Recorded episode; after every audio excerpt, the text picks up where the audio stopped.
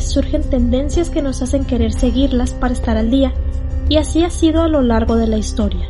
Sin embargo, han habido muchas modas o costumbres que se dejaron de practicar y hoy nos resultarían algo extrañas. Quédate para conocer alguna de ellas. Mi nombre es Dana Tobón y esto es Cachicultura, cultura pegajosa. Esta lista proviene de Tendencias y Situari. Número 1. Los corsés. Los corsés fueron especialmente populares en el siglo XIX y se utilizaban para reducir al mínimo la cintura de la mujer y realzar su pecho. El corsé ha pasado desde entonces al imaginario colectivo como un símbolo de sensualidad. Sin embargo, en una lista publicada en 1874 llegó a relatar hasta 97 enfermedades relacionadas con el uso de esta prenda, algunas de ellas como indigestión, estreñimiento, mareos por falta de respiración, hemorragias internas e incluso estados de histeria y melancolía. De hecho, The New York Times informó en 1903 de la muerte de una mujer después de que dos varillas de acero de su corsé se le clavaran en el corazón. Número 2. Las crinolinas eran los armazones que utilizaban bajo las faldas para darles un volumen espectacular. Se utilizaron sobre todo igual en el siglo XIX, entre 1850 y 1870. El tamaño de la crinolina fue aumentando y cuanto más voluminoso era, más a la moda estabas. Existían dos versiones de las crinolinas. Podían ser más flexibles, fabricadas en lino, algodón y crin, o rígidas, hechas de acero. El peligro de las crinolinas radicaba en el alto riesgo de incendio, en una época en que el fuego estaba muy presente en el día a día, en chimeneas, cocinas y en la iluminación, y era muy fácil que una falda se prendiera, y si lo hacía, la mujer se veía atrapada en ella. La esposa del poeta Henry Wadsworth, la archiduquesa Matilde de Austria y dos hermanas de Oscar Wilde fallecieron de esta manera. El New York Times llegó a proclamar en 1858 que las crinolinas provocaban unas tres muertes por semana eh, como promedio. 3. En China fue costumbre durante varios siglos vendar los pies de las mujeres de manera que los dedos quedasen doblados debajo de la planta. Solían hacerse a las niñas a partir de los 7 años y con el tiempo los huesos se acababan quebrando y el arco del pie se elevaba de manera que el talón casi acababa tocando el metatarso. El largo ideal de un pie vendado era de 7 centímetros. En 1912 se prohibió la práctica, aunque todavía se siguió eh, realizando durante algunas décadas más de forma privada. Los peligros de esta costumbre para la mujer son evidentes deformación de pie, amputaciones, fracturas y mucho, mucho dolor. Número 4. En el siglo VIII, la moda dictaba que la piel debería de ser más blanca de lo normal, lo más blanco posible. Para conseguirlo, las mujeres, y en ocasiones los hombres, utilizaban polvos blancos en su cara y también a veces en los hombros, el pecho e incluso en las pelucas en zonas como las mejillas o los labios. Además, se añadían polvos de color rojizo o rosado. Para la fabricación de estos rudimentarios cosméticos se utilizaba sobre todo el plomo. El plomo evidentemente era muy perjudicial para la salud, provocaba conjuntivitis, desgaste del esmalte dental, pérdida de piezas dentales, manchas en la piel, alopecia y a la larga, si el uso era excesivo y continuo, llegó a causar muertes. Número 5. Los cuellos de camisa intercambiables que se pusieron muy de moda en el siglo de nuevo 19. Tenían la característica de estar extremadamente almidonados hasta el punto de que en determinadas circunstancias podía llegar a cortar el flujo sanguíneo de la arteria carótida.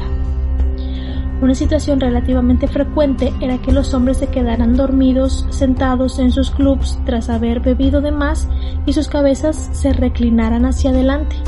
el cuello les cortaba el flujo sanguíneo y la respiración, llegando a provocar muerte por estrangulamiento.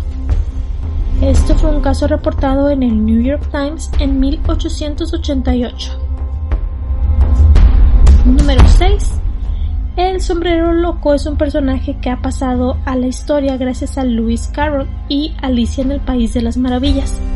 Pero hay bastante de real en esta historia de los fabricantes de sombreros de copa de los siglos XVIII y, de nuevo, XIX.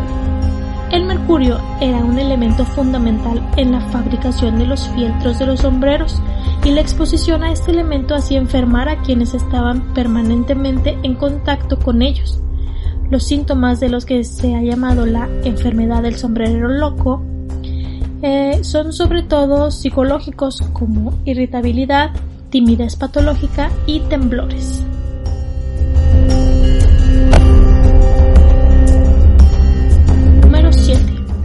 Los cracows fueron un estilo de zapatos con una punta extremadamente larga y se usaron en el siglo XV. Se les llamó así porque se pensaba que el estilo se había originado en Cracovia. También se les conocía como puleines, que significaban zapatos al estilo polaco, y se refería a la punta larga que tenían.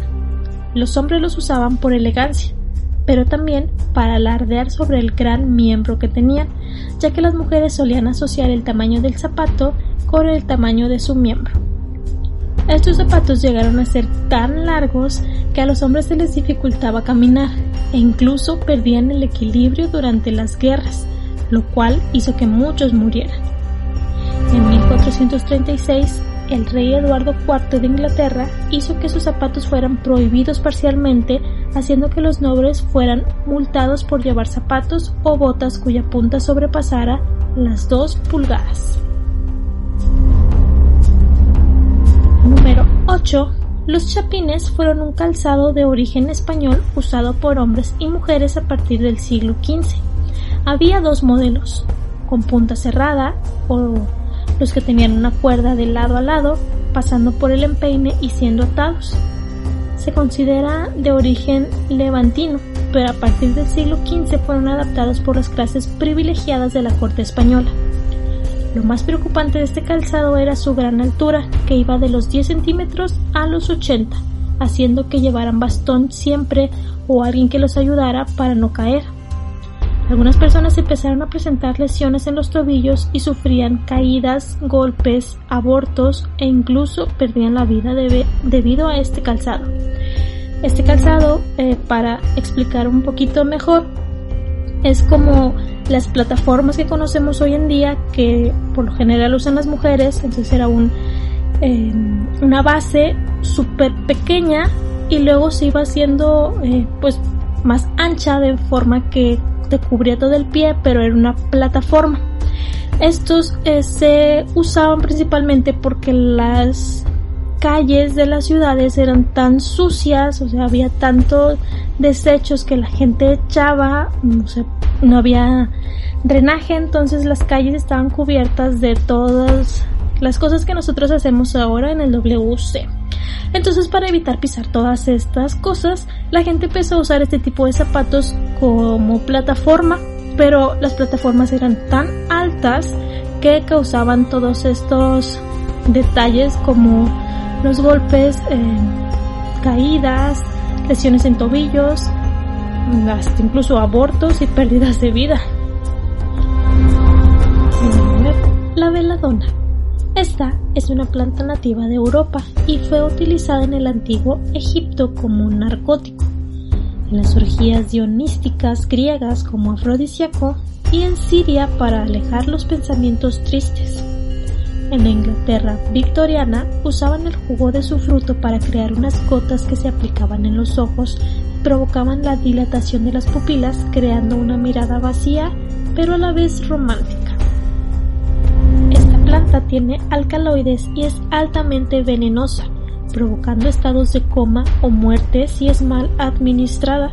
Al ser aplicada en los ojos causaba ceguera, parálisis y hasta muerte, pero en aquellos tiempos era mm, lo ideal que tener los ojos así Eh, si no los tenías así, de esa forma, pues estabas fuera de moda. En 1933 fue lanzada una máscara de pestañas que prometía alargar las pestañas y hacerlas ver fabulosas como nunca antes. Este producto se llamaba Lash Lure y fue eh, promocionado por todo lo alto. Este producto resultó ser un completo peligro para las mujeres que lo usaban. Para empezar, esta máscara o rímel estaba hecha con alquitrán así que eh, pues tenía bastantes efectos secundarios.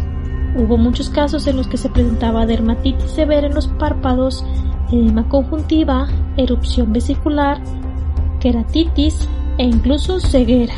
Uno de los casos más graves fue el de una mujer de 52 años que murió debido al uso de este peligroso producto. Número 11 en la Inglaterra victoriana, el arsénico era un elemento natural que se usaba en las velas, cortinas, papel tapiz, flores artificiales, zapatos, coronas, guantes y en especial los vestidos. Su intenso color verde hacía que todas las mujeres quisieran tener un vestido con arsénico. El arsénico es extremadamente tóxico y la larga exposición a este elemento puede traer consecuencias terribles a la salud. Las portadoras presentaban erupciones en la piel, pero resultaba ser más peligroso para las personas que fabricaban prendas con arsénico. En 1861, una joven de 19 años, fabricante de prendas con arsénico, tuvo una muerte extremadamente violenta. Empezó a convulsionar, vomitó y echó espuma por la boca. Su bilis era verde, al igual que sus uñas y la parte blanca de los ojos. En la autopsia se encontró arsénico en su estómago, hígado y pulmones. Sin embargo, si no tenías un vestido verde, súper, súper verde, hecho con arsénico, pues te tachaban de muchas cosas. Pero era muy mal visto no tener un vestido de esos, entonces ya se imaginarán. ¿Y qué opinas de estas modas? ¿Crees que hoy en día haya objetos que puedan ocasionarnos este tipo de daños? Házmelo saber a través de mis redes sociales. Soy Dana Tobón y esto fue Cachicultura.